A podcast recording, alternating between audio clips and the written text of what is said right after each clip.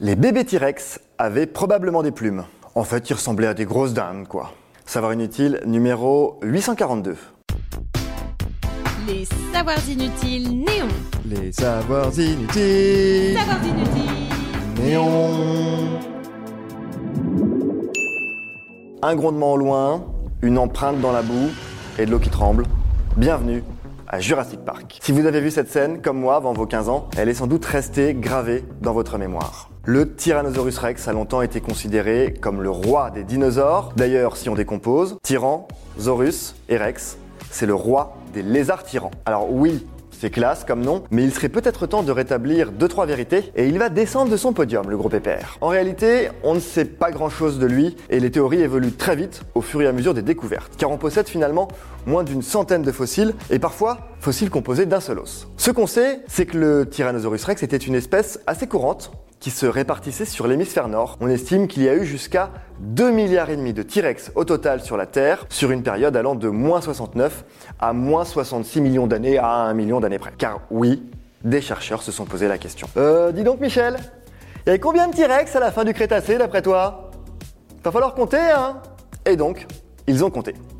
Ils se sont appuyés sur ce qu'on sait. L'animal pesait à peu près 5 à 7 tonnes et devait vivre en moyenne 20 ans. Le plus vieux qu'on a retrouvé n'a pas dépassé les 30 ce qui est quand même pas beaucoup pour un animal de cette taille. Ils ont ensuite utilisé la loi de Damut, selon laquelle la masse corporelle d'un animal est inversement liée à sa densité de population.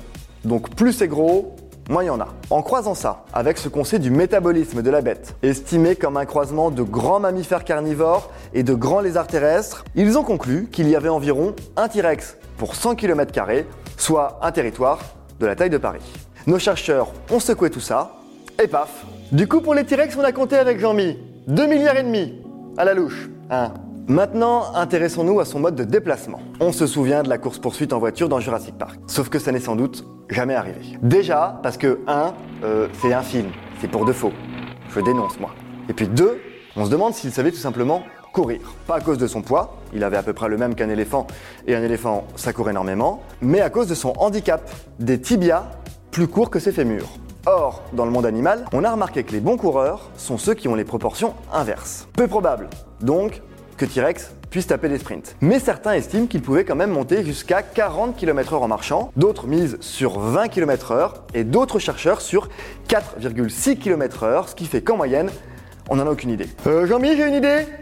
T'es dispo pour une simulation de course de T-Rex? Dans tous les cas, pas dingue dingue hein, quand on mesure 4 mètres de haut pour 13 de long. Certains paléontologues estiment d'ailleurs que ces petites patounes avant, un petit peu ridicules, hein, si si c'est ridicule un T-Rex, 70 cm environ pour les pattes, servaient à maintenir son équilibre. Mais il est plus probable que ce soit en fait un vestige de l'époque où les espèces de tyrannosaures, car il n'y avait pas que T-Rex, il y en a eu beaucoup sur 100 millions d'années, et eh bien l'époque où ces espèces étaient plus petite. Le T-Rex est le seul de ces théropodes à avoir atteint cette taille gigantesque, et quand on a une queue qui pèse une tonne en moyenne, les pattes avant n'ont plus beaucoup d'utilité. Alors si vous vous intéressez à son menu, on le connaît un peu mieux grâce à une crotte de T-Rex retrouvée en 98 au Canada, un bocacade de 44 cm de long.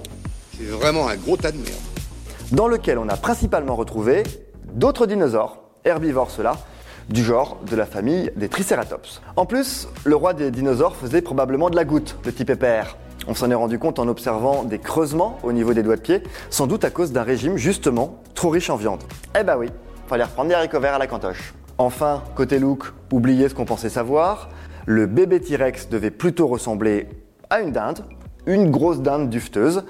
Ça, par exemple, c'est une projection du Musée américain d'histoire naturelle qui a essayé de reconstituer en prenant toutes les infos disponibles. La silhouette du roi des dinosaures. On vous rappelle que les dinos sont les ancêtres des oiseaux, pas très surprenant donc. Normalement, en grandissant, il perdait ses plumes, mais il est tout à fait possible qu'il en ait conservé sur la tête, le cou et sans doute un peu la queue. Mais ça, c'est vraiment inutile de le savoir. Si ce podcast vous a plu, abonnez-vous, likez, commentez. Les Savoirs Inutiles Néon, c'est aussi une appli et un compte Insta. Et Néon, c'est sur neonmac.fr et tous les deux mois en kiosque.